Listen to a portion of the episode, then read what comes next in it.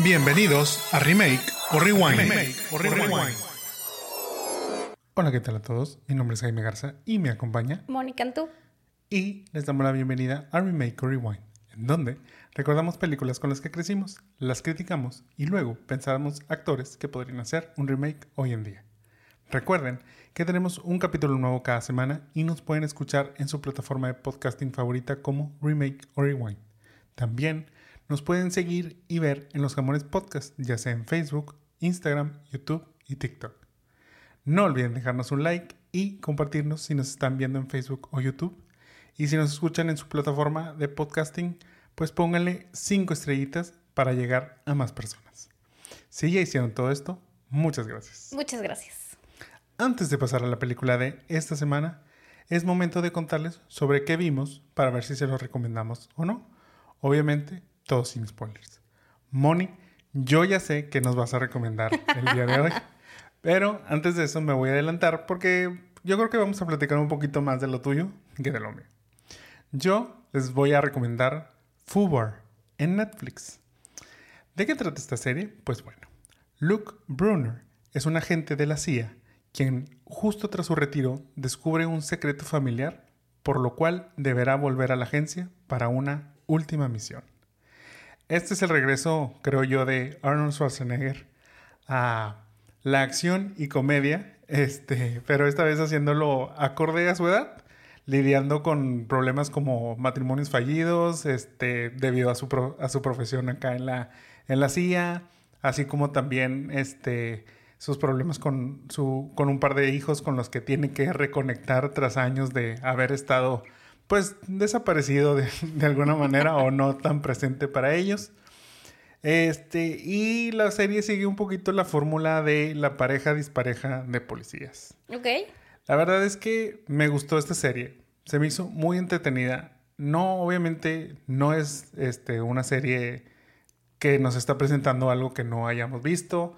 La actuación de Arnold Schwarzenegger es la misma actuación que siempre le hemos visto toda la vida creo que él es el personaje, o sea, o es ese estereotipo de personajes, este, pues del héroe de acción y todo eso, pero como lo digo, ya más acorde a su edad. Este, me, me, gustó ver esta nueva dinámica que tiene él este, con su familia y tipo todo eso. Y como aparte, bueno, eh, ya como quiera, eh, pues él queriéndose retirar, pues tiene que hacer esta, esta última misión y es como que, pues así como a regañadientes tiene que cumplir las órdenes de, la CIA y demás. El humor se me hizo muy bueno. Eh, tanto, no recae tanto en Schwarzenegger, sino más en otros personajes que son ahí como eh, los, pues sí, parte del equipo que tiene, que tiene Arnold, o en este caso, este Luke.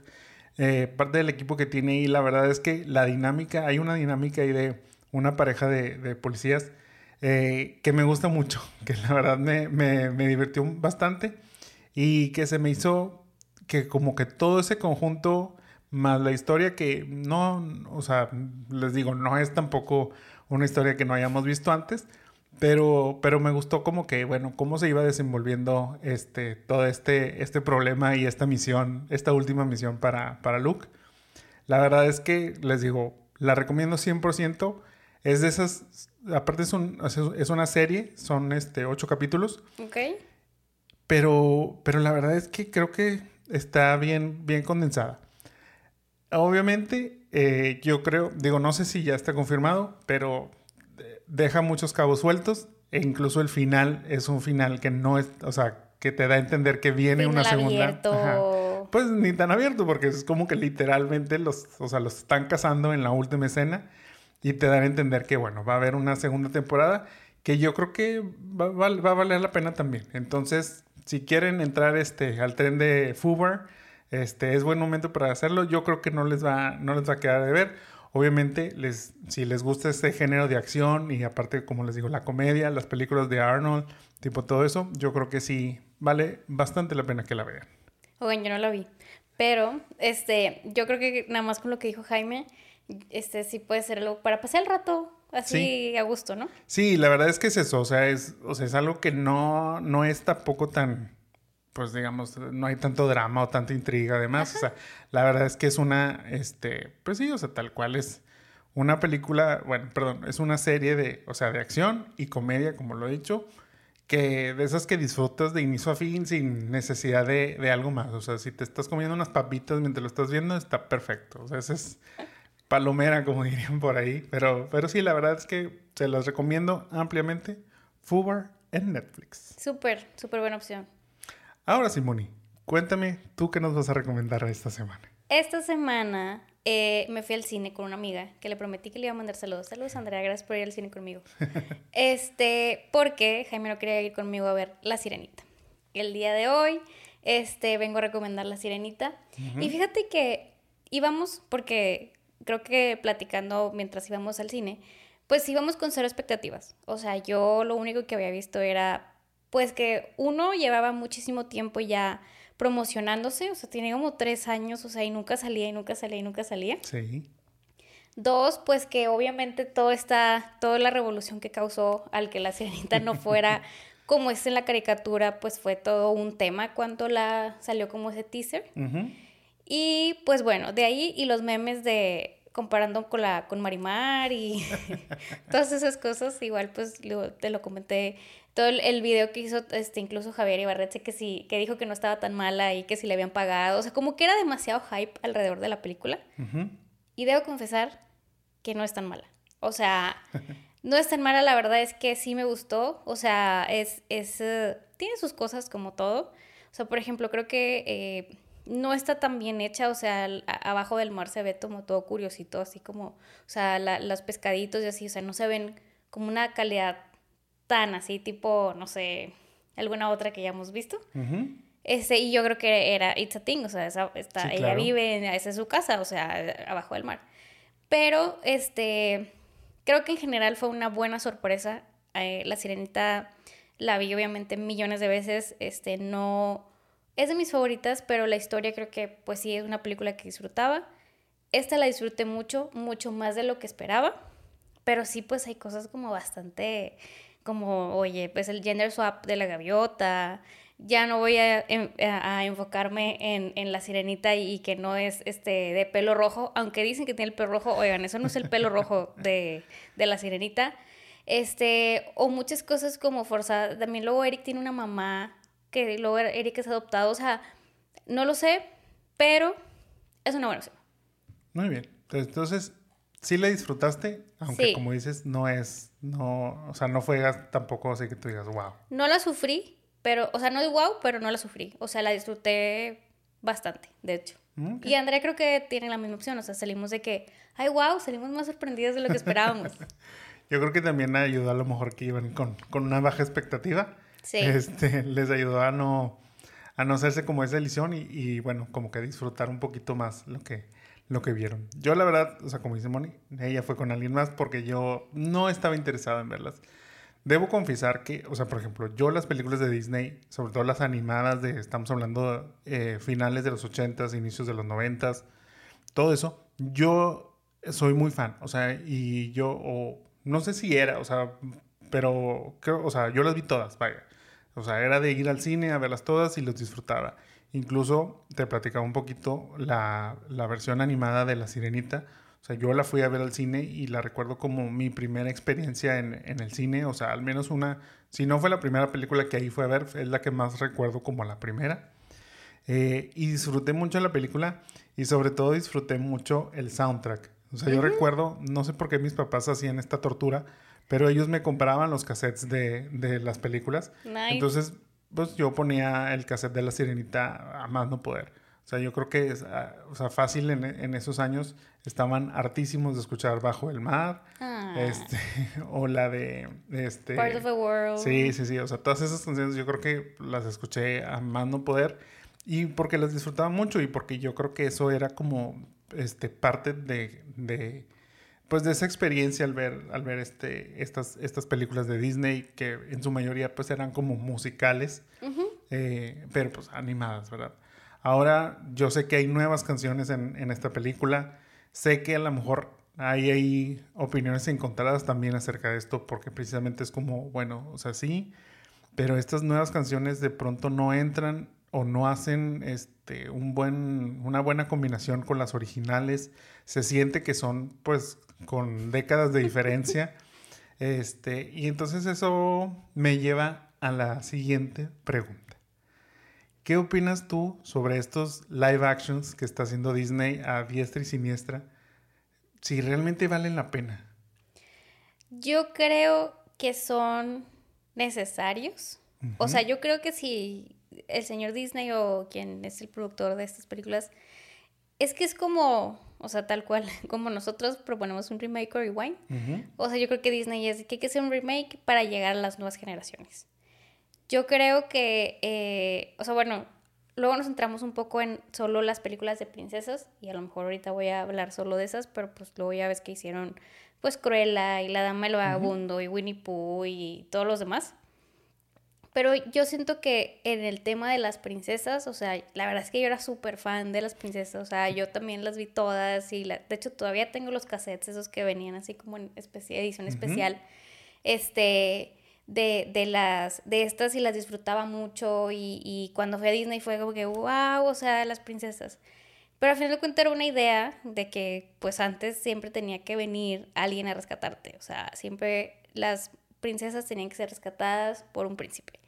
Y yo creo que hoy en día eh, se basan en, en, descubrir temáticas. Número uno es, es, empoderar a la princesa como que ellas pueden hacer otro tipo de cosas.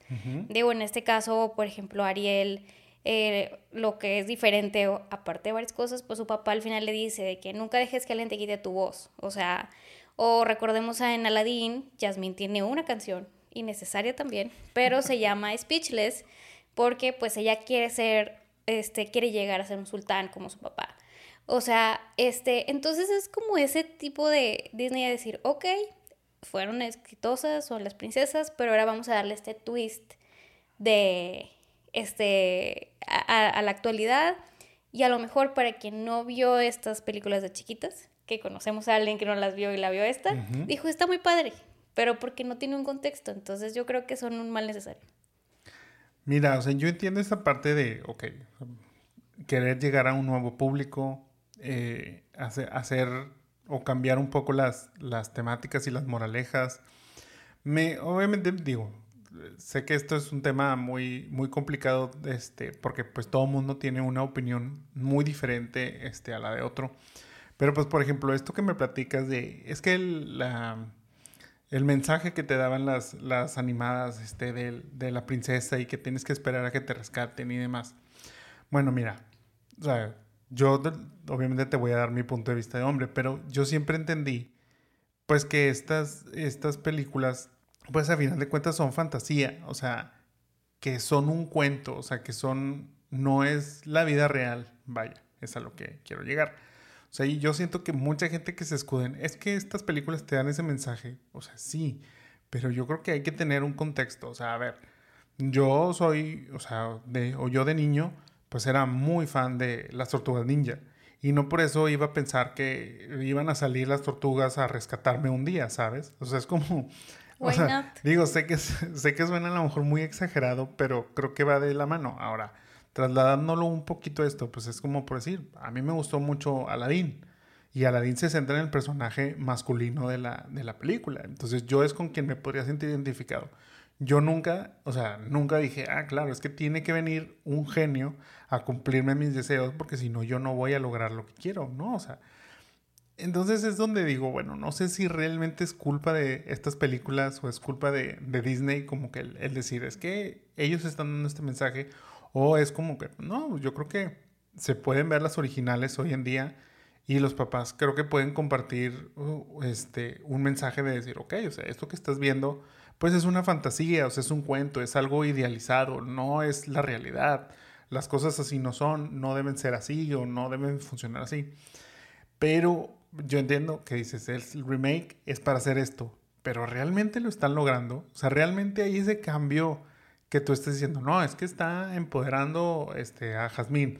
A ver, Jazmín, o sea, tú quieres seguir con, un, con, este, con una monarquía de cierta manera, o sea, tú quieres ser sultán, pues es lógico que tienes que seguir las tradiciones de ese, de ese puesto. Ahora, pues tú haces una democracia en, en, en este, pues, en Agravia, o cómo, cómo se llama así. Agrava. Agrava.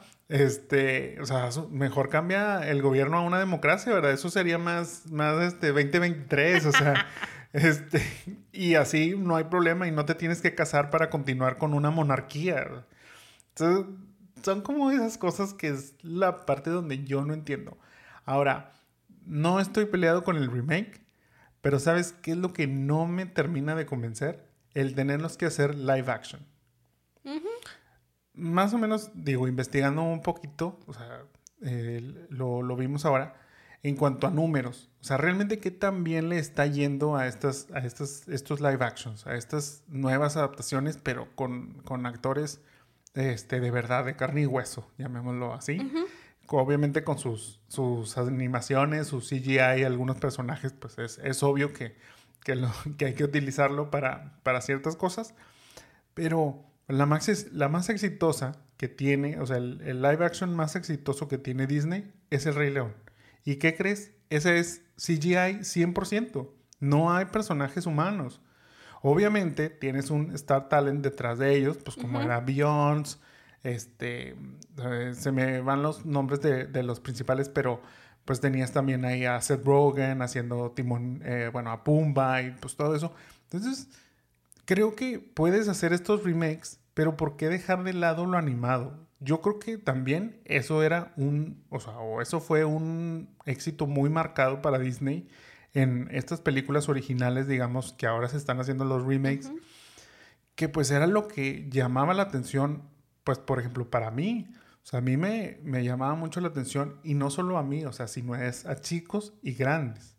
O sea, ver como que la nueva animación, qué novedades tiene Disney, porque Disney siempre era el pionero en, en esto, o sea, siempre era, tenía las mejores este, animaciones, pues los estudios de animación de Disney obviamente son súper, súper famosísimos. Cualquiera, cualquier animador le gustaría, pues aunque sea pisar ahí un tiempo y trabajar este, algo en esto.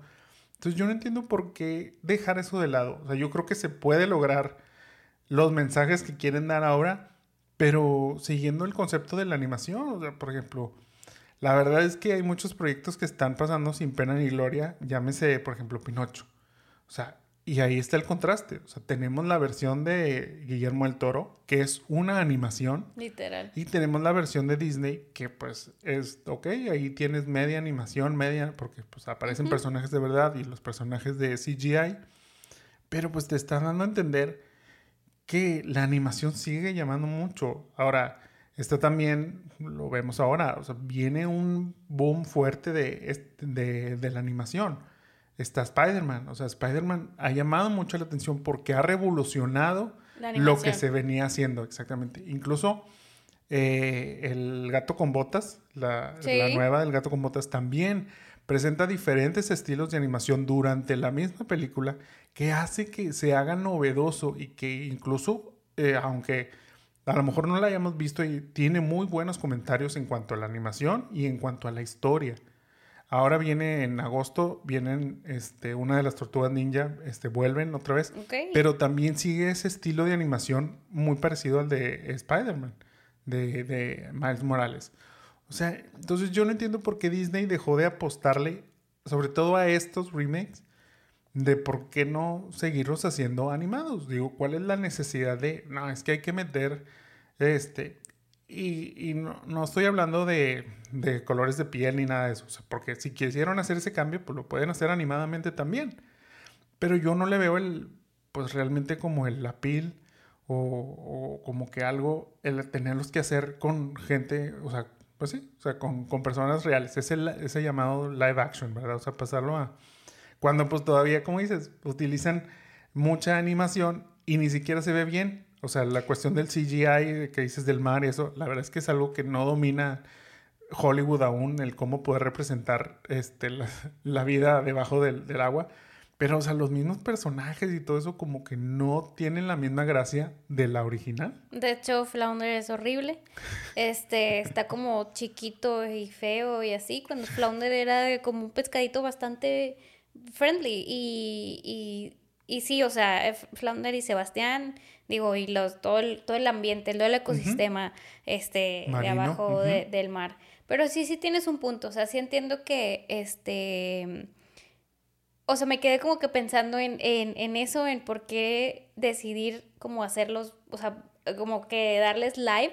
Porque, por ejemplo, en La Bella y la Bestia, este, el ropero y el pues Chip y así, animados. son animados, se ven bastante bonitos, pero porque no están abajo del agua, o sea, son como, y, y son como cute, y la verdad es que a mí también me gustaron mucho, pero, pero sí, o sea, es como que creo que, de hecho, o sea, por ahí leí que, que a ver cómo le iba a ir a la sirenita, este era como un termómetro de ver si a la gente estaba como gustándole precisamente estos live action o tenían que cambiar un poquito la estrategia, porque yo creo que Spider-Man y todo eso sí le está quitando un poco de, de, de, de, ahí de mercado. Sí, vaya, y, y, te digo, yo sobre todo lo veo por, ese lado de decir, oye, y lo dijo, lo dijo del Toro ahora este, en la premiación de los Oscars cuando ganó precisamente por Pinocho, dijo, la animación no es un, o sea, no debe ser tratada como un apartado de cine. O sea, esto es cine. O sea, a final de cuentas, esto debe competir contra las películas de con gente de carne y hueso. ¿Por qué? Pues porque precisamente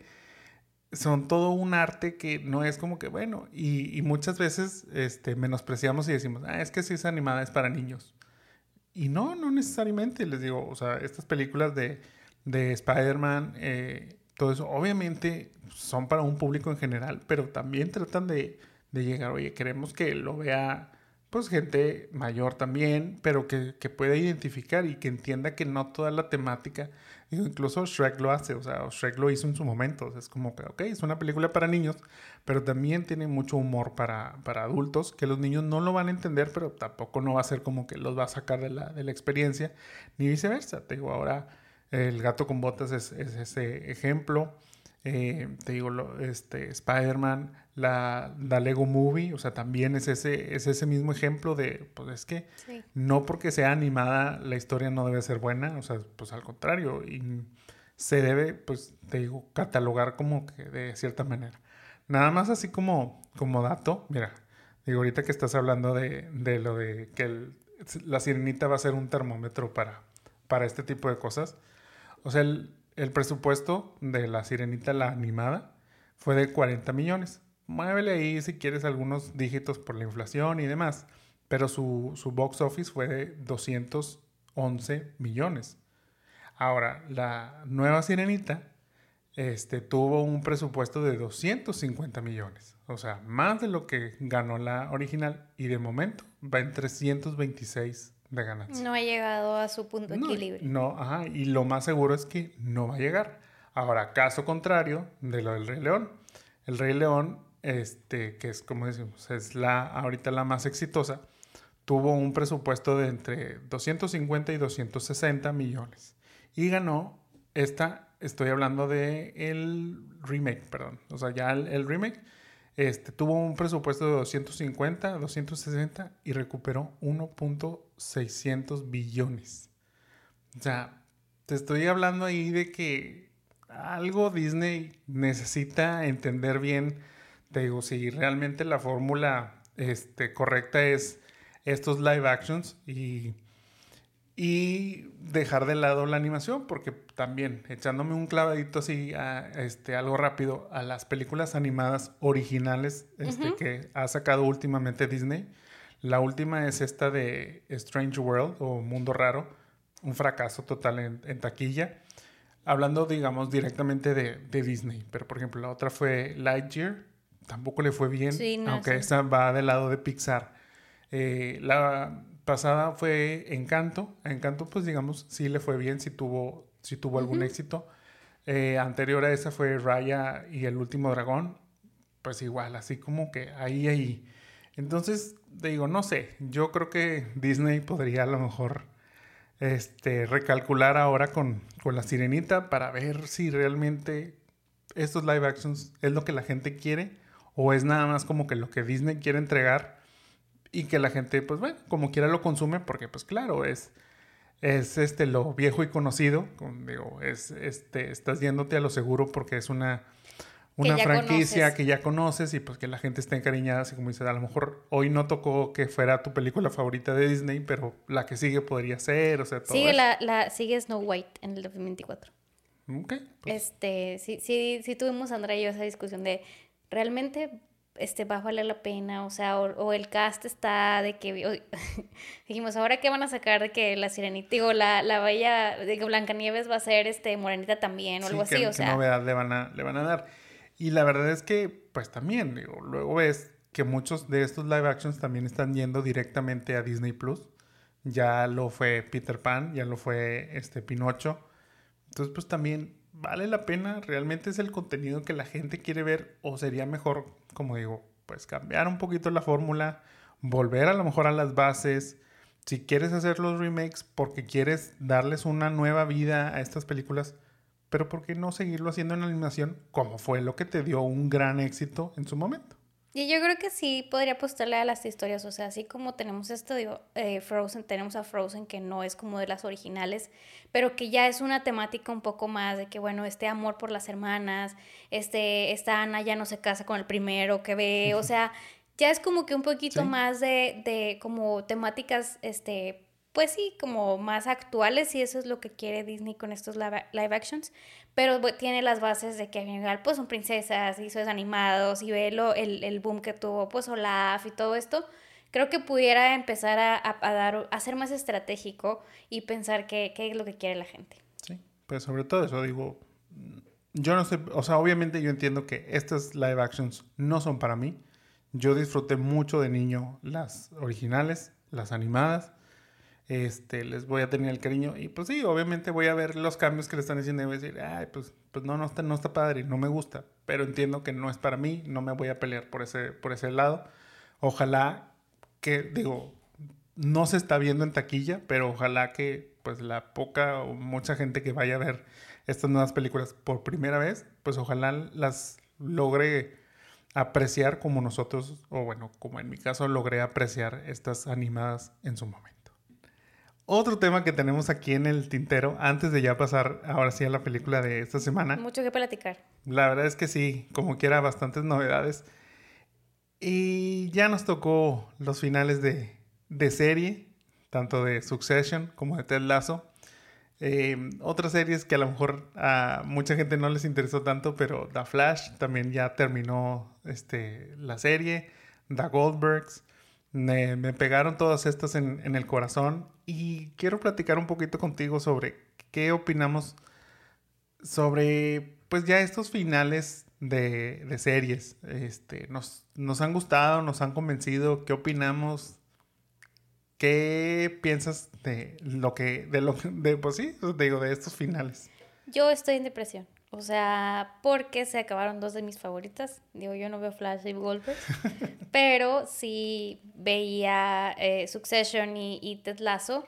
Y también creo que es un parteaguas de, em, pues con todo esto de la, pues del strike, del writer's strike. Exactamente. O sea, ya, ¿qué, ¿qué, voy a ver ahora? O sea, sé que hay un millón de cosas que ver, o sea, I know that, pero siento que es como eh, esto que es como si se estuviera acabando una época o una era de ciertas series y bueno, van a venir nuevas, o sea, eventualmente en algún punto esperemos que vengan nuevas.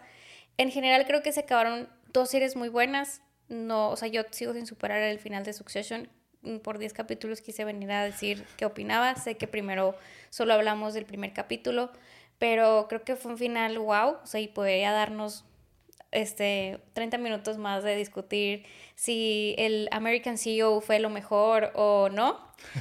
Y creo que Ted Lasso fue un abrazo al corazón. O sea, esa serie fue la primera, de las primeras que vimos en, en Apple Plus. Este, y creo que fue como esa, e, ese y luego vimos, creo que Morning Show. Pero Ted Lasso creo que fue, ¿qué fueron? ¿Tres temporadas? Tres temporadas. Tres temporadas. Este fue de las primeras que vimos. Y yo creo que siempre fue como, o sea, Ted Lasso era ese jefe slash coach que siempre querías que te decía un chiste, pero siempre te dejaba una, este, como una, enseñanza. Y esta temporada, aunque creo que no fue la mejor, o sea, porque la verdad la sentí un poquito flojita. Ok. Eh, cada episodio era como ir viendo, este, pues, o el progreso de un personaje o algo, o una moraleja en la historia. Eh, disfruté mucho Ted Lasso, o sea, la verdad es que sí, es como que oh, este, sí voy a extrañar. Este, y obviamente el drama de Succession podría ver la serie otra vez sin problemas. Entonces, a ti, por ejemplo, los finales, tanto de Ted Lasso como Succession, te llenaron. O sea, sentiste que fueron buenos finales. ¿O qué calificación le darías? Ah, Succession totalmente. O sea, ese es, mi 100% en Rotten Tomatoes. Algún día alguien va a quotearme y decir, tiene un 100% de Rotten Tomatoes. Ted Lasso creo que la temporada no fue tan buena, pero el final, o como lo cerraron, pues fue bueno. O sea, sí me gustó. este y, y, pues creo que a final de cuentas Ted tomó decisiones que le beneficiaron a él, pero a mí sí me gustaron, los dos. Ok. Voy a hablar un poquito sobre las que mencioné, porque son las que tú no viste, que son The Flash y los Goldbergs. Ambas, ambas series fueron de más de 10 temporadas. O sea. Bueno, de, esas series de antes, diría. Sí, porque aparte son de, de cable, o sea, son este, estas de 24 capítulos por temporada, demasiado relleno, este, y, y todo este show. Antes de The Flash existió Arrow, que fue, digamos, la punta de lanza para este universo dentro de CW eh, de hacer estas series de, superhéroes.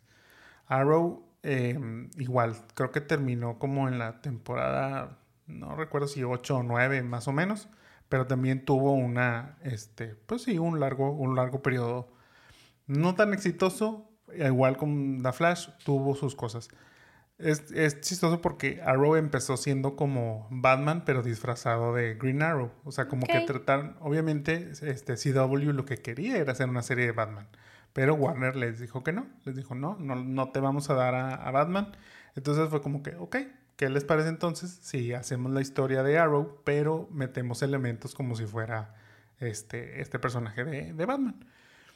A mí me gustó mucho esos inicios de, la temporada, fue lo que me ganchó. Digo, obviamente, aparte de que me gusta el mundo de los cómics y los superhéroes y todo esto, pues me gustó que era una historia de un personaje que no me sabía su historia, porque pues a lo mejor pues ya conocemos la historia básica, digamos, de Superman, de Batman, o sea, todos ellos, pero Arrow para mí era un personaje relativamente nuevo o poco conocido, poco explorado, obviamente dentro del, del mundo de las series o el cine, todo eso, pues no, no era algo.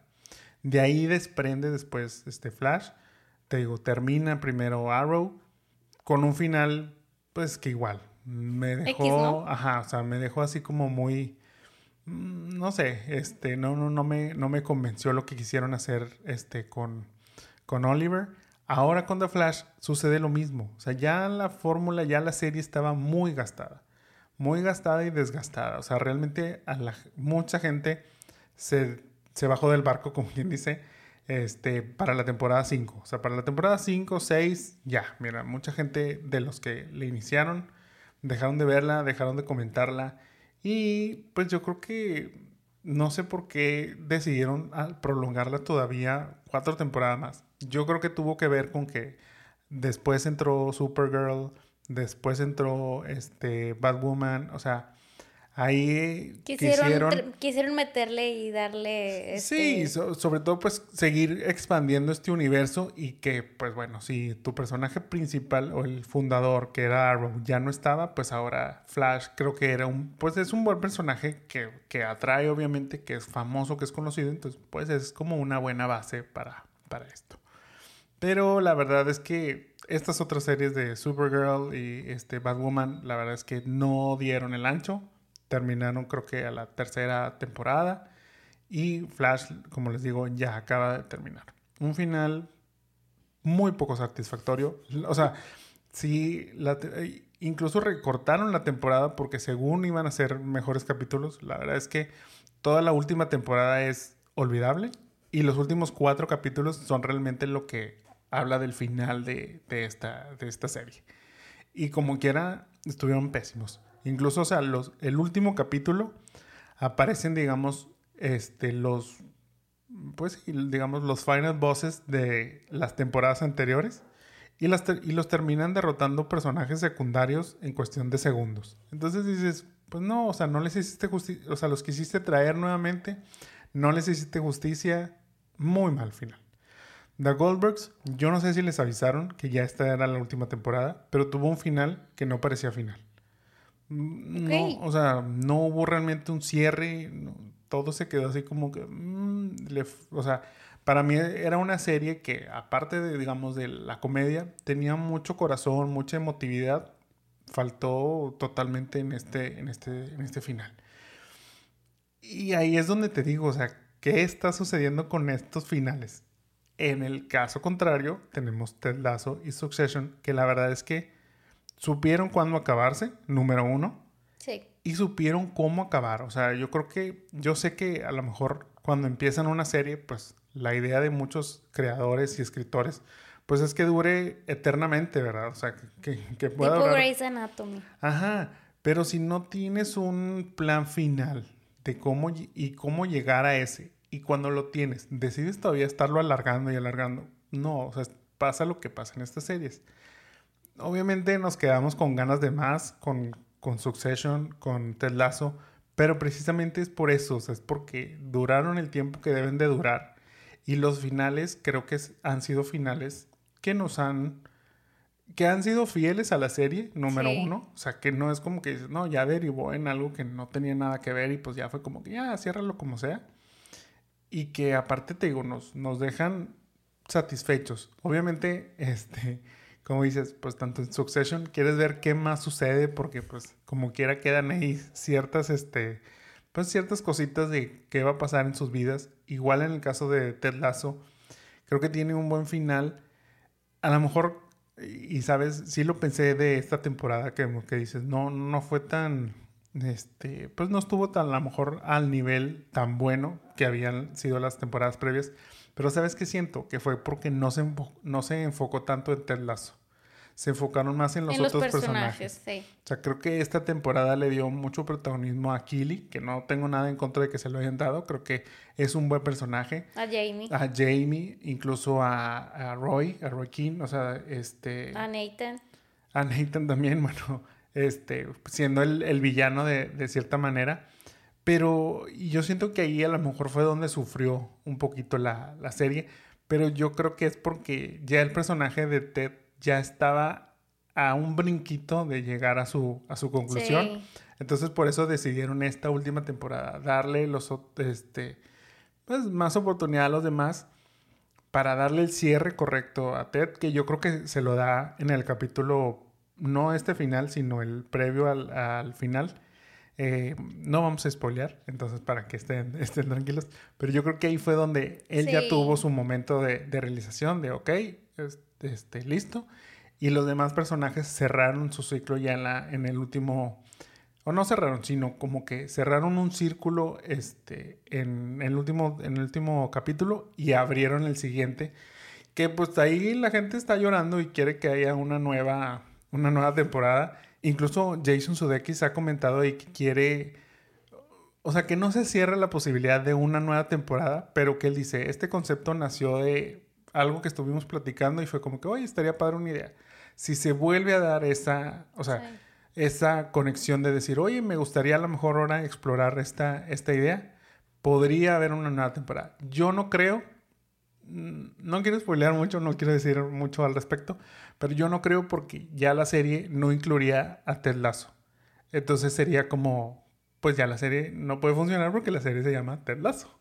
Sería como un twist tipo Roy, Roy y algo. Sí, sí, sí. Ya sería que, el, que... O Rebecca. O ya ves que al final tan, este, pasa algo, o sea, o puede ser el twist de Rebecca o algo así. O sea, creo que... Sí pero ya no sería la misma esencia. Sí, digo, han ahí en las entrevistas a los, a los mismos este, actores y eso les han preguntado, ¿quién te gustaría que tenga un spin-off? Creo que a lo mejor eso podría venir para, para Ted Lasso, sino no Ted Lasso como tal la serie, sino un spin-off de esta serie, como dices, enfocado ya en estos personajes que de pronto los empezaron a desarrollar ya esta última temporada, que a lo mejor puede ser por eso. Yo creo que sí, o sea, eh, coincido totalmente que queremos ver más de los Roy, queremos ver más de Ted Lasso y, y todo lo que pasa, porque disfrutas mucho, o sea, Ted Lasso era como un, un te digo, o sea, yo le veía, Ted Lasso era un abrazo al corazón y Succession era el drama de los domingos. La novela de los domingos. La novela de los domingos, pero eh, es bueno saber cuándo acabarlo, por más que lo queramos ver siempre, y creo que tuvieron buenos finales ¿Qué sigue para nosotros? No lo sé, amigos. No sé si va a volver The House of Dragon.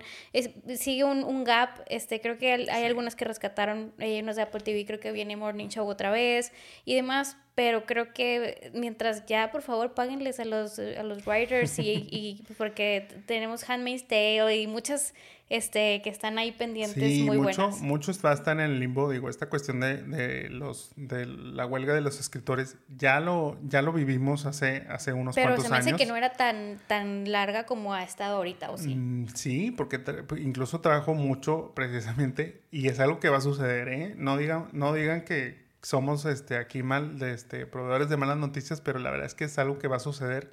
Va a haber un decremento en la calidad de, de los próximos proyectos, sobre todo los más cercanos. Se, este, o sea, ya se vivió, digo, en su momento cuando fue la, la huelga anterior, muchas series sufrieron de esto, muchas películas sufrieron de esto porque lo que hace el estudio pues es, bueno, se van con el guion que ya se tiene y si hay correcciones se tiene, o sea, entran guionistas que están fuera del sindicato que obviamente si están fuera del sindicato no son tan buenos como los que sí están dentro del sindicato, entonces la calidad baja, baja totalmente. No, y, y creo que, o sea, estoy totalmente de acuerdo con que les den su valor y, y por lo que, o sea, como que estoy de acuerdo con el strike, pero oiga, quiero más series, o sea, y pues a fin de cuentas, pues sí, son, son el corazón de las series, digo, hablamos de historias ahorita, precisamente la historia de, de, de Ted Lasso, la historia de Succession, y creo que pues las cosas no funcionan tanto sin ellos. Así es. Pero bueno, ahora sí, vamos a la película de esta semana, la cual es Muérete Bonita o Drop Dead Gorgeous. ¿De qué trata esta película? Porque seguramente no la vieron. Esta película es del año de 1999, en la cual nos lleva a un pequeño pueblo en Minnesota llamado Monte Rosita, donde, como todos los años, se llevará a cabo el concurso de belleza jóvenes princesas americanas, teniendo como máximos contendientes a Amber Atkins y Becky Lehman. Mientras ellas dos, junto con otras chicas, se preparan para el gran día, una serie de eventos poco extraños empiezan a ocurrir, culminando de una gran manera. Esta comedia oscura cuenta con las participaciones de Christy Alley, Ellen Barkin, Kirsten Dunst y Denise Richards. Entre otras caras conocidas también están Alison Haney, Brittany Murphy y el debut en cine de Amy Adams. Fue dirigida por Michael Patrick Hahn y la historia fue escrita por Lona Williams, quien venía de escribir episodios en The Drew Carey Show y posteriormente escribiría Dulces y Peligrosas del año del 2001 y A la mierda con los zombies del año 2015. A mitad de los 90 Lona comenzó a trabajar en este proyecto, inspirada en su vida en Rosemount, de Minnesota. Por eso, este, el pueblo de Dove Gorges se llama Mount Rose, que pues es Monte Rosita. Digo, hace, no es el lugar como tal, pero se toma la, la inspiración. Williams incluso llegó a participar en estos concursos de belleza locales y este, hace un cameo dentro, dentro de la película eh, como uno de los jueces del concurso. Y aunque no habla, su personaje, pues bueno, es la que se llama ahí Jan y, es la asistente también de, de el de los muebles. Eh, originalmente la historia se llamaba Dairy Queens, pero por obvias razones legales tuvieron que cambiarlo. El personaje de Amber Atkins, que es el que interpreta Kirsten Dunst, está inspirado en la periodista Diane Sawyer, quien en los 60 fue igual ganadora de Miss America Junior. Ay, wow. Cuyo premio es una beca universitaria con la cual saldría ella de Kentucky para irse a estudiar a Wellesley College en Massachusetts.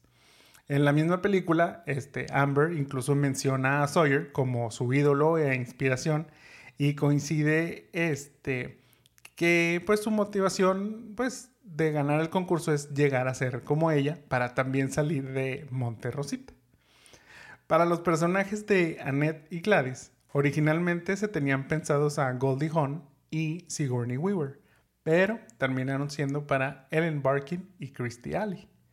Melissa Joan Hart audicionó para el rol de Amber. Imagínate, porque era ese hype, ¿no? Era Sí, como sí, más sí, o menos estaban por ahí. en esa, en esa es, eh, de ser Sabrina y tipo todo eso. Pero pues terminó yendo para Kirsten Dunst. Y Sarah Michelle Gellar audicionó para el de Becky Lehman, pero terminó para Denise Richards. Fíjate que este a mí me gustó mucho el caso. Hubiera sido como un poquito raro con, con los demás. Y sobre todo Sarah Michelle Gellar. Pero bueno, yo te cuento que Alison Honey y Dennis Richards recibieron buenos comentarios acerca de su actuación en Drop Dead Gorgeous. La película no tiene las mejores críticas. Nuestro amigo Roger Ebert le dio dos estrellas de cuatro posibles. Y decía que aunque a él le gustaba el guion, no lograba trasladarse exactamente a la pantalla y no era lo suficientemente gracioso. Yo creo que, o sea... a mí no- Diferimos, sí, Ajá, diferimos. pero ya van varias que diferimos entonces. Como quiera, Drop Dead Gorgeous tiene un 47% de críticas en Rotten Tomatoes. ¿Pero qué crees? Mm. El público del fandom le da un 75% de críticas, volviéndola, guess what? Una película de culto. Película de culto, claro que sí. Incluso Alison Janney ha declarado que en la calle la reconocen más por este papel que por su papel en The West Wing, en el cual, como quiera, ganó, Ganó un Emmy. Sí, sí, sí. Digo, y es como bastante buena en, en muchas cosas. O sea, luego ganó Oscars y demás. Ujú. En el 2019, eh, coincidiendo con el 20 aniversario, la película se lanzó en streaming y recibió nuevas críticas por parte de Teen Vogue, The New Yorker y News y The Independent, entre otros. O sea, como este rewatch de cuenta. Sí, sí, sí. Entre las nuevas críticas destacaron que gracias al DVD y a los VHS, porque pues 99, ¿qué era? Sí, ¿no era? 98, Sí, este es 99. del 99. ujú. Muchos adolescentes fueron descubriendo este film y se identificaban con su sinceridad, así como con su oscuro sentido del humor. La describen como una loca y absurda representación de cómo personas que nacen en pueblos pequeños luchan para brincar esas barreras, para poder lograr la vida que han soñado para ellas. Igual y estaba 20 años adelantada a su tiempo. Este- esta es la verdadera inclusión. Chécale, apúntale, Disney, apúntale. Oye, ¿cuál es tu opinión sobre esta película? Fíjate que yo como que no recordaba haberla visto, luego ya ves que te dije que a lo mejor sí había visto un poquito, pero no la ubicaba tal cual. Eh, me gustó más de lo que pensé, fíjate. O sea, como que es esa historia que hemos visto también en varias ocasiones de el pueblito que tiene su concurso de belleza, que obviamente en un pueblito sí se respetan esas cosas y esas Tradiciones. esas tradiciones, este, y, y que sí, a final de cuentas, pues es como, este, cómo salen ahí las, las, pues las muchachas que participan, ¿verdad? y, y creo que, pero a la vez siento que son esos grupos de culto, porque luego ya ves que eran como, pues este eran Las de los mafias. católicos y así, sí, pero me recuerda como mucho, pues las mafias de, de, de todos los beauty pageants, que justamente lo veíamos Miss Congeniality en eh, Sí. un día random y me, y me acordé de esto, pero también pues todos los de los clubes de dance y así, las dance moms y así, o sea, siento que es como toda una mafia de, de gente Claro. este, ahí y yo creo que esta no sé, la sesión, la disfruté mucho, me gustó. Muy bien. Yo cuando la vi, terminó la película y dije, ¿dónde había estado escondida esta joya de película? Oigan, es que, o sea, espe- o sea, realmente es como, tenemos una cero expectativa. Jaime se un chorro. No paré de reírme, o sea, realmente no paré de reírme. Los diálogos son demasiado graciosos. Este, eso sí, hoy en día se ofendería más de uno. con- Totalmente. Con, con todo lo que sucede aquí. Este, incluso utili- utilizan mucho una palabra que hoy está mil por ciento cancelada. Este, pero, pero es que se me hizo buenísima. O sea, son estas películas de comedia oscura. eh, Aparte este es un mockumentary, o sí, sea, aparte sigue como, este, como si fuera un documental en donde están, este, pues sí, conociendo a las chicas, este, siguiendo, dándole seguimiento a este, a este concurso y todo eso. Pero la verdad es que las actuaciones también son muy buenas. O sea, lo que dicen de Alison Haney y de Denise, incluso de Kirsten y de Christy, o sea, también son muy buenas todas. Y por más exageradas o absurdas, o sea, sobre todo, no, más bien, por más absurdas que puedan ser como sus actuaciones, nunca se me hicieron no creíbles. O sea, o sea, siempre dije, claro, o sea, es que este es, o sea, se los juro que es de esas cosas que dices, claro que conoces a una persona que claro es que así. sí. O sea, Por ejemplo, Allison, o sea, luego ahí era como, pues era, no era la mamá, era como la tía o amiguita. sí, la amiga argüendera, obviamente. Pero luego, por ejemplo, luego, o sea, hizo el papel de la mamá de Tonya. Y que por eso ganó el Oscar. Y es, pero es como ese vibe, o sea, Sí, porque sí, sí. todos estos como deportes o concursos o como lo vean, tienen como cierta mafia. Y creo que ahí también era el inicio, era como el, el pre de, de Allison y, y, y así. Sí, o sea, y aparte son como, o sea, esos concursos en donde las mamás ven a sus hijas como una mina de oro para, Obviamente. para el dinero, para salir del pueblo, para, porque pues, digo, o sea, bueno, hay el contraste. En el caso este, de Amber, pues ella sí vive en un, en un trailer, o sea, es, pues digamos, tiene, tiene diferentes trabajos, Sí. o sea, se ve que es una chica que le está batallando. Pero en el caso de Becky, pues ella sí vive en una casa muy guau. Su papá es el dueño de la mueblería de, pues, del pueblo. Su mamá es la directora Su- del, del pageant. Es la que lleva todo ahí, este. No, y, pero pues te digo, son esas cosas que dices, claro, o sea, es que esto existe. Y en esos pueblos existe el triple, o sea, es como, o sea, pero realmente no pude dejar de disfrutar y no puedo no decirles cuánto disfruté esta película, o sea, eh, no sé, es que te digo, todos los elementos, o sea, la comedia, la sátira, las actuaciones, sé que no es como, como que digamos, oye, pues es que esta película nadie la conoce. Yo creo que malamente, o sea, y, y como lo dijiste, o sea, yo creo que sí, esta película se está adelantada a su, a su época, ya lo, lo hemos mencionado también en otras en donde precisamente no han tenido como el éxito en su momento, pero hoy en día son películas de culto, hoy en día tienen un gran fandom, este, y creo que esta es una de ellas, o sea, como le digo, hay unas cositas ahí de humor, este, unas palabras ahí que hoy no, no están este, aprobadas por la sociedad, este, pero, pero creo que dejando eso de lado es una joya, o sea, realmente es una joya que vale la pena que la vean y la van a disfrutar, o sea, yo estoy seguro que poca gente, digo, si se van a ofender, no la vean. Pero, pero sí, pero sí. Con la mente abierta, véanla. Ajá, exactamente. O sea, digo, sin tomárselo personal. Es que es lo que siempre digo. El problema con la comedia hoy en día es que la gente se lo toma personal cuando no tiene por qué hacerlo. Pero bueno, es un tema aparte. No me voy a cansar de recomendarla. La verdad es que es muy buena. Muérete bonita. Drop Dead Gorgeous. No la van a encontrar en ningún lado. Ese es el problema. Está en HBO Max, pero en Estados Unidos. En México no está. La tienen que pues, buscar ahí tapándose un ojo. Este, piratamente. Creo que no, es que ni siquiera en YouTube. Ya ves que a veces en YouTube gratis ahí están. Ojalá en Twitter la puedan subir. este, Ojalá. ahí eh, que nos ayude nuestro amigo Elon Musk. Oye, pero fíjate que justo si, si ya, ya vemos una tendencia así como de este tipo de películas que, que son como de culto, este, que están escondidas. Se me hace que hay más joyas ahí perdidas. Sí. Como, digo, Jawbreaker fue un, o sea, y tuvimos muchos fans de Jawbreaker este, Mira, en este podcast. Lo que sea de cada quien, no se compara esto a Jawbreaker. No, no, O sea, esto, no, no, no. O sea, ya lo que voy es, o sea, yo entiendo que hay un fandom, pero a mí no se me hizo que fuera una película wow. Esta película sí se me hizo muy buena. Sí. O sea, realmente la disfruté bastante. Pero te digo, como que puede haber algunas otras joyas que estén así sí. escondidas como esta. Sí, sí, sí. Eso sí, le prometemos que le vamos a seguir ahí rascando. Pero bueno, pasemos ahora al remake cast de esta película, que a lo mejor, pues, como estoy seguro que muy poca gente ha visto esta película, no van a, o sea, no van a captar realmente la esencia, pero pues como quiera, es parte del programa. Así que vamos a darle esto. Para el personaje de Loretta, quien es interpretado por Alison Haney, eh, la verdad, pues ella viene siendo como, es como la comadre de, en este caso, Annette Atkins, quien es la mamá de Kirsten Dunst, que es Amber. Son los que te digo, viven en los, en los trailers, ya ven este, que en Estados Unidos se, se da mucho eso de las casas Y rodantes. es súper argüendera, o sea, es como, sí, yo Sí. voy y te acompaño y no sé qué. o- Y también así, libertina y todo. También.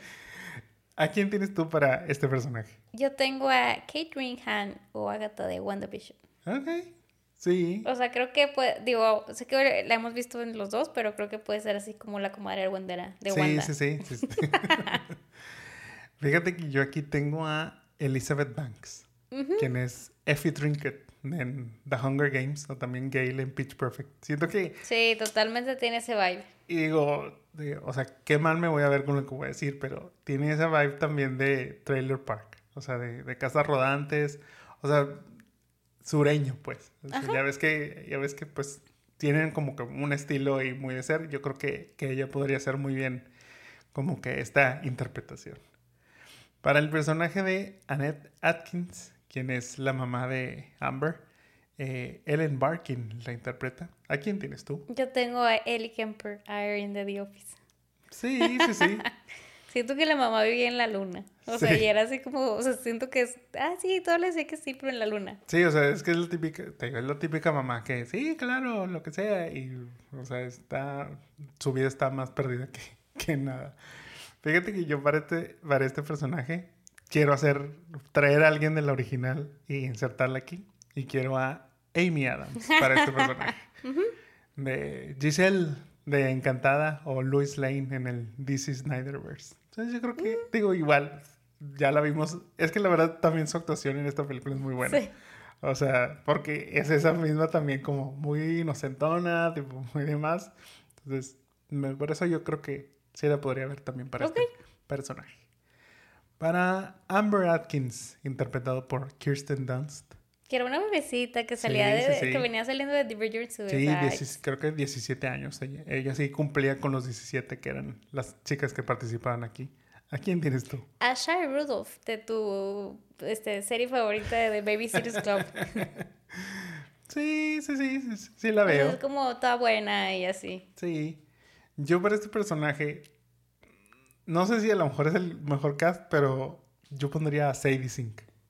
¿Tú crees? Sí, o sea, porque digo... Sí, pero sí, sí puede ser. Y ya me estoy yendo a algo más profundo, digamos, dentro del análisis de esta película, pero tú entiendes como el sentido de responsabilidad de, de Amber, de que, pues, como les digo, tiene ahí dos, más de un trabajo, sí. creo que tiene dos, si no es que más trabajos, este, y sus ganas como que de sobresalir y de realmente salir de, del pueblo, este, y todo eso. Entonces yo lo puedo ver en, en Sadie, de querer así como que o sea, de decir, ok, no, o sea, no necesariamente lo que tengo que hacer son concursos de belleza, pero me gustaría hacer esto para salir y lograr hacer algo más. Creo que esa es como que la, la vibra que me da este, este personaje. Sí, puede ser. Para Becky Lehman, quien es interpretado por Denise Richards, la hija de, de aquí de, de Gladys, este, ¿a quién tienes tú? Yo tengo a Lulu Wilson. Mary and the Sharp Objects. Yo tengo a alguien muy similar. Para este caso tengo a Lizzie Greene. Ok. Quien ya la hemos también ahí mencionado. Este, que yo creo que, es eso. O sea, sin ella ser como un personaje, o sea, no es principal, pero pues sí es antagónico. Este, creo que ella puede, puede funcionar bien haciendo ahí la contraparte de Sadie. Puede ser. Y para Gladys Lehman, quien es la mamá y quien es la encargada del concurso y quien es la que está realmente detrás de, todo este show este, y cosas que suceden. ¿A quién tienes tú? Ah, bueno, es interpretado por Christy Alley, que en paz descanse esta, esta actriz. ¿A quién tienes tú? Fíjate que me jugué tu mismo juego y aquí puse a Amy Adams. O sea, porque creo que, digo, sí, sé que siempre la vemos de buena, pero creo que puede tener ese carácter, o sea, como que ella ser ahora la directora, o sea, ya que se veía toda inocente y no, pero ahora ella puede reclutar y, hablar desde la voz de la experiencia, de que ella creo que en segundo lugar o algo así, este, tercer lugar. Desde tercer lugar, que yo participé, tú sabes, yo soy la del concurso. Sí, podría, fíjate, o sea, podría ser entonces continuando a lo mejor ese personaje. Exactamente. Yo para este personaje tengo a Reese Witherspoon. También sí, sí puede O sea, porque igual, o sea, es ese de, la carita sweet, pero que sabes que puede ser una bitch este, en cuanto te des, la, la, espalda. Y, y bueno, ¿le harías cambios a esta historia? Yo no sé realmente, y, y es algo que te quiero preguntar, que a lo mejor tú puedes conocer un poquito más de este tema, pero, o sea, ¿qué tan vigente o no son los concursos de belleza? Yo creo que ahorita, actualmente, ya no son tan relevantes. O sea, yo creo que es que pasa como, o yo creo que pasa como en, las películas de Disney, en actualizar y luego, ya ves que muchos decían que el concurso de belleza era como denigrar a la mujer porque la ves como un objeto o así. Este, no lo sé, o sea, no, no sé, pero creo que bueno, al menos en Estados Unidos siento que siguen siendo a thing. Sí. O sea, creo que Miss Universo, este, todo esto sigue dando y, y sigue siendo, pero a lo mejor ya no tiene la misma relevancia para la gente nueva. O sea, siento que a lo mejor los nuevos sí serían cancelados, ¿sí?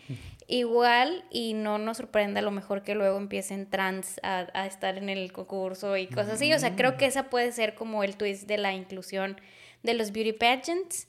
Pero creo que, no sé, siento que para la gente grande, o sí siguen siendo como este un, un tema eh, y una re- y un- y como un partaguas, pero ahorita a lo mejor tratan de ver a la mujer como un poco más este como más eh, empoderada en los negocios y así, más que nada más ser alguien bonita. Fíjate, digo, ahorita que lo dices, no investigué gran cosa, pero el concurso en el que está inspirado está, este, pues sí, toda esta dinámica, digamos, es como el que comenté, que es American, America's Junior Miss, que es el que les digo, ganó Diane Sawyer en su momento. Eh, sigue existiendo este concurso, o sea, lo siguen haciendo, pero en el 2010 cambió su nombre a Distinguished Young Woman, algo así como señorita distinguida. Este, pero sobre todo como que a ellos hacen mucho la distinción de que no es un concurso de belleza, sino es un programa para la mujer. ¿Por qué? Porque, bueno, ellos este, se encargan de dar becas e incluso este, las apoyan antes, durante y después de su carrera en Ok. la universidad. Y cada año el programa dona alrededor de mil millones de dólares. O sea, sí es, pues, sí hay bastante dinero ahí en juego. Entonces yo no veo que estos concursos desaparezcan realmente porque es un negocio, o sea, ya lo dijimos, o sea, es- hay una mafia ahí detrás y en los pueblitos todavía pues es muchísimo más fácil, no es jugarle ahí este, a, yo soy la coorganista, eh, pero acá tengo a mi amiga que es la que hace estas otras cosas y yo me veo beneficiada y si entra mi hija, pues obviamente hay un favoritismo. Este, incluso, bueno, la más reciente controversia, este, no sé si tú estás al tanto, pero pues fue precisamente Miss Estados Unidos del 2022, en donde, bueno, es Miss América 2022, eh, en donde la que ganó era una chica de Texas, pero que todas las concursantes, cuando la nombraron ganadora, se fueron del escenario, porque todos sabían que ella iba a ganar. O sea, ahí hay muchos digo, no hay, por- no hay pruebas contundentes, pero es como este de no tengo pruebas, pero tampoco dudas. Sí notaban ciertos favoritismos sobre las marcas este, patrocinadoras de este evento a esta persona, todo eso. Entonces, esta realidad, te digo, no es tan alejada realmente de lo que vivimos hoy en día. A lo mejor, como dices, sí, este, no es ya tan, eh, tan popular como en años, este, podemos hablar de los noventas o incluso inicios de los 2000 pero yo creo que sigue siendo tema de morbo. Sí, mira, simplemente, o sea, aquí eh, Regios, este, pues el Club de Leones y así, sigue siendo, o sea, sigue teniendo una reina. Igual, es como eso, o sea, siento que es la amiguita, la primita, la no sé qué, del, del papá que es el presidente o Y de del así. que más pone Y dinero del que más pone dinero y demás. Y también, o sea, no voy a quemar mi experiencia, este, mi full experience, pero este, yo estuve en un beauty pageant, este, y no, a lo mejor no era tan, tan así. Sí ganó la que puso más dinero, o sea, that's a fact. Pero también, o sea, ese concurso era como, este, o sea, lo le trataban de dar eso que decías, de que ese twist de, de ahora, o sea, como que muy filantrópico y las becas y, y, y bueno, o sea, eso sí estaba bien. Hoy en día este, el concurso sigue, pero ahora es como más el, el tema de, bueno, el dirigir un- una, o sea, esta asociación filantrópica y demás. E incluso, pues, eh, como en todo este buen concurso, pues hay, hay su foto y las fotos y hay una galería y en la, antes era la galería con la corona y así, tipo, así. Y ahora, este, las fotos últimamente son de que ya como camisa y hands-on y muy ejecutivo. Ok. O sea, en, e- en este beauty pageant que te cuento, este, pero eh, creo que sigue siendo morbo. O sea, te digo, a fin de cuentas, en mi experiencia ganó la que puso más dinero. Este, totalmente. Entonces sí, o sea, sí existe y siento que va a seguir siendo tema de conversación. Muy bien. Pues entonces digo, ya con estas, con esta información, ¿tú harías un remake o te quedas con el rewind? Mira, me quedo con el rewind porque creo que la película es muy buena como está hecha.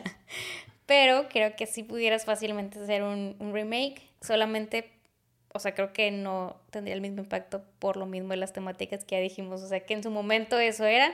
Ahorita pues tendrías que cuidar mucho, te digo, todo lo políticamente correcto. Este, pero no, no haría un remake, me quedo con esta. Yo creo que el, único pero que le pongo es esto de, de, lo que hablamos de que no envejeció tan bien por ciertas este, expresiones y, y mensajes y todo esto. Eh, ese es el único detalle por el cual diría, ok, puedo hacer un rewind, pero sí tiene que, o sea, tiene que ser un rewind completo, o sea, perdón, este, tiene que ser un remake completo, sí, porque, este, le puedes meter cosas de actualidad como acabas de mencionar, pues meter nuevos elementos que son los de hoy en día, este, y a lo mejor descartar unas cositas que, que están ahí que hoy ya no son vigentes. Pero yo siento que como quiera mucho de lo que vimos ahí, ya lo, o sea, lo acabas de decir, lo comenté yo también, son cosas que siguen sucediendo en este tipo de, de, concursos y en otro tipo de concursos también. O sea, siempre hay, hay una mano negra por ahí este, pues ahí, moviendo los hilos. Todas las temporadas de Dance Moms y quien siempre ganaba la misma, eso también es como, ese, son esos cultos. Sí, digo, a lo mejor no estamos en ese boom. Yo creo que hoy en día a lo mejor no, no va a tener el mismo impacto como dices pero quién sabe, a lo mejor si esperamos unos cinco añitos más vuelven a, a resurgir estos, porque digo, en su momento había mucho este, este, estos programas de igual reality shows donde los concursos, digo, tenían los de danza, pero pues ya ven donde sale Honey Boo Boo y esos pues que nacen de estos concursos de niñas. Sí, es que te veía es de que era lo más de que mis este Tolerant Tiaras. Tolerant Tiaras de niñas de 2, 3 años y ya están de que usan más maquillaje el que yo usan todo el año, o sea, este, pero ves, es como una cultura ya, o sea, tal vez. Y aparte es un morbo también de ver cómo, cómo está, o sea, cómo es ese mundo, o sea, porque como dices, hay mafias ahí, hay, hay sus, sus sectillas, este, y todo eso, en donde no es fácil entrar, no es un mundo tan sencillo como, ni tan glamuroso como lo quieren hacer ver, si hay mucha, este, pues hay malas pasadas y malas jugadas ahí por parte de los mismos integrantes. Digo, ahorita que, o sea, me acordé y, y sí dije, lo voy a mencionar nada más por, porque sí.